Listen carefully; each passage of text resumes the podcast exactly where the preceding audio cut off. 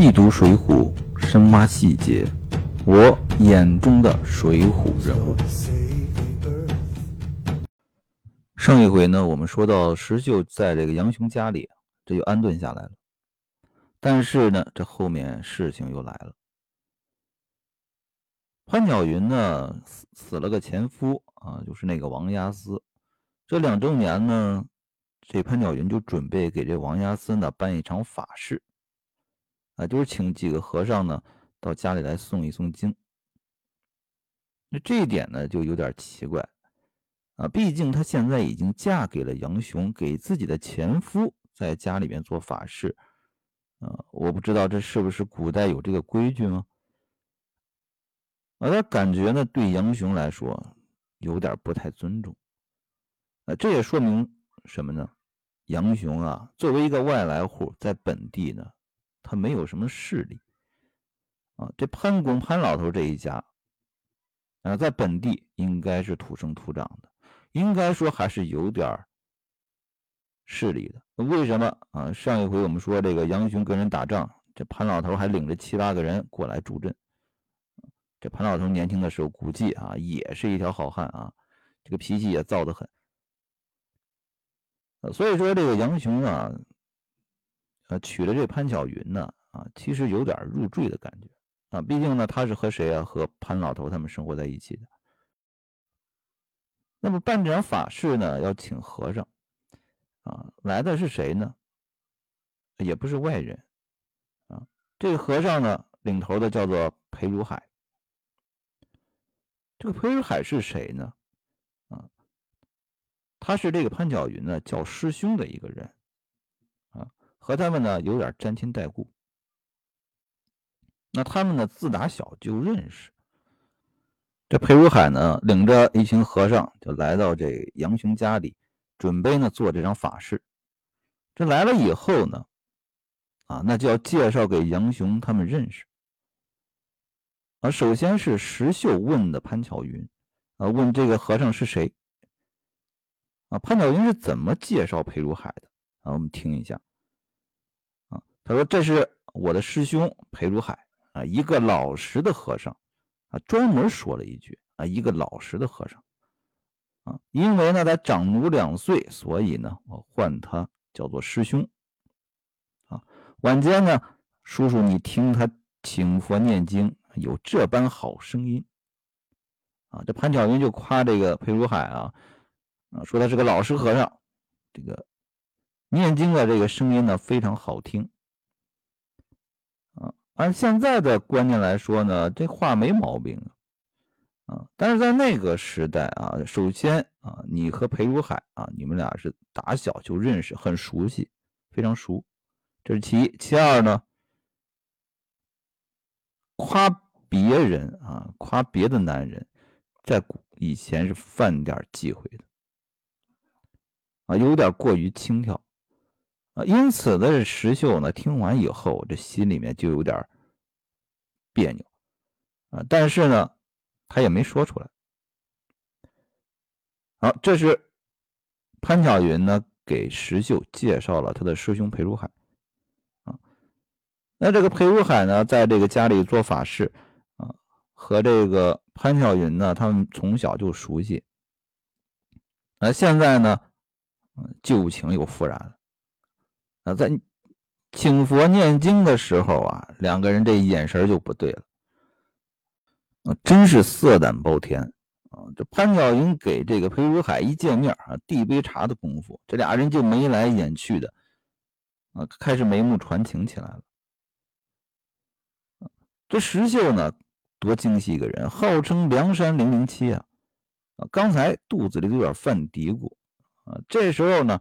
就在那布帘后面呢，偷偷的观望，啊，这一看这俩的丑态，啊，心里就断定这俩绝对有事啊，于是呢，他就一掀布帘就进来了。这裴如海呢，一见石秀啊，啊，慌的一逼，啊，连忙把茶啊往下面一放，啊，站起来说：“大郎请坐。”啊，《水浒传》里面有一点非常有意思啊。啊，他讲这个奸夫淫妇啊，有有好几对啊。比如说最出名的，这是潘金莲啊，这是潘巧云。啊，很有趣啊，他们都姓潘哈。啊，那，这这两个奸夫淫妇，两对奸夫淫妇呢，有个共同点哈，就是这个奸夫啊，都都偏怂。啊，这淫妇呢，反而还都有点胆识。啊，这个裴如海呢，就是个外强中干的一个怂货。这潘巧云呢，倒还是个角色。那为什么呢？啊，我们来看，啊，这裴如海一见石秀啊，慌得不得了啊，手足无措。这潘巧云呢，倒还十分镇定。啊，这时候呢，他要向裴如海介绍石秀了。啊，他是怎么说的？啊，我们来看一下。啊，这妇人呢，便插口道：“这个叔叔。”便是卓夫新任义的兄弟，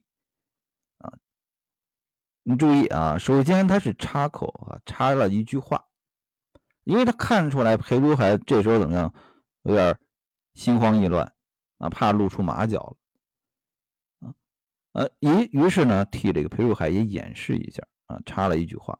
第二呢，向裴如海呢，表明了石秀的身份，啊，什么身份啊？新任的一个兄弟，不是亲兄弟啊，是什么结拜的兄弟，而且是新啊。那那背后的潜台词就是告诉裴如海，你不要慌啊，这个呢不是我们家里人啊，只不过是我老公啊新结拜的一个兄弟啊，关系还没那么近啊，你不要怕。这裴如海呢？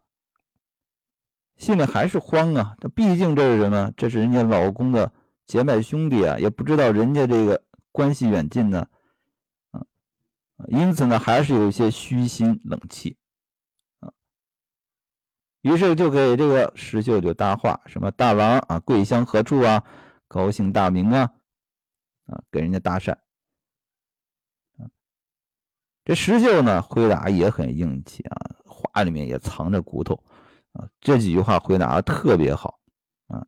回头啊，石秀是这样说的啊：“我姓石，名秀，金陵人士，因为只好闲管啊，替人出力，因此叫做拼命三郎啊。我是个粗鲁汉子，礼数不到，和尚休怪。”这话里面含着骨头啊！啊，只好闲管替人出力。这和尚呢，听了以后呢。这汗都下来了，啊啊！连忙呢就拱手啊，不敢不敢啊！小僧呢去接众僧来赴道场，啊赶快呲溜就出门了。啊，随后呢，这裴如海呢就领着众僧人啊，在这家里呢就摆开道场，啊，开始这个清佛念经。这一下子就念到了这个三更时分，啊，众僧呢都困倦了，那这裴如海呢？越晚着越逞精神，高声看诵啊！为什么呢？啊，就是为了在潘巧云面前显摆嘛！啊，这妇人呢，在这布帘下看了啊，欲火炽盛啊，这也奇了怪了。我估计这个裴如海啊，长得应该是比较帅，然后呢，这嗓音啊，应该也非常好啊。看他念经，这这这潘巧云就欲火炽盛，那可真是不得了。于是呢，这潘巧云叫这丫鬟呢，请这个裴如海啊来说话。说什么呢？啊，第一个事儿呢，就告诉这个裴如海啊，让他明天啊要给他的爸爸啊，给这潘老头要说一下去寺里还愿的事儿啊。说白了，也就是要制造一个什么和裴如海单独相处的一个机会啊，在家里不方便嘛，对吧？啊，这是一个。那第二个呢？裴如海呢？这心里还是有点慌啊，也试探了一句啊。这和尚就问这个潘巧云啊：“你家这个叔叔好生厉害。”这潘巧云是怎么回答他的？哈啊，他就安抚这裴如海啊啊，这个你踩他作甚啊？又不是亲骨肉。这裴如海一看潘巧云啊这样说啊，心里就放心了啊啊，他害怕这个这个石秀啊和这个杨雄啊是至亲的兄弟啊，那他们俩做下这等丑事，恐怕就不得干系啊。两个人这也算是接上了头啊。第二天呢，这裴如海来了，和这个潘老头说了这个怀孕的事儿啊。于是呢，这个潘巧云到寺里还愿啊，两个人呢就勾搭成奸。但是呢，这俩人就商量啊，这以后呢，怎么才能长久呢？哎，不能天天去还愿去啊！啊，这个潘巧云呢，就想了个点子啊，什么点子呢？啊，这个杨雄呢，这一个月啊，嗯，基本上二十多天都在这个公堂里值班啊，经常不回来啊。这个潘巧云呢，啊，就想哈。他让他的那个丫鬟啊，叫做莹儿，在这个院子后门啊，他们家有个后门啊，摆一个香案啊，烧一个烧一炷香。如果裴如海看见这香案摆出来了，香点起来了，说明什么？今天晚上杨雄呢就不在家，那么他可以从后门啊进来，怎么样相会？那裴如海呢？哎，觉得这点子不错啊，这多安全哈！啊，正好呢，身边呢还有一个兄弟啊，一个头陀啊，叫做胡头陀啊，他呢每天啊来这个潘家这后后门这儿啊，来看看这香案摆出来没有。这是其一，其二呢，啊，到了五更的时候呢，他来这儿啊敲木鱼啊焊经啊，就为了什么？怕这个。裴如海啊，睡过了，被人逮在床上，那就坏了。啊，早上五经来叫他们起床啊，叫裴如海回去。啊，俩人呢，这个安排的不错。啊，天衣无缝。于是呢，这俩人啊，就勾搭起来了。啊，那只要杨雄呢不在家睡觉，去公堂值班，啊，这潘巧云。就让这婴儿安排上香案啊，晚上呢，这裴如海就来相会啊。那我们再说回石秀，这石秀呢，在这个法事上就已经看出来这俩人了啊，不对劲啊，这俩人肯定是有事儿啊啊，于是呢就特别小心。但是呢，这么多天过去了，哎，也没见那个裴如海。来家里过呀，就有点奇怪啊。但是呢，他发现了这个蹊跷的地方人家是梁山零零七嘛，发现什么了？发现这个头陀每老是这个啊五经的时候来这个巷里敲木鱼啊，高声叫佛。这石臼就觉得奇怪了。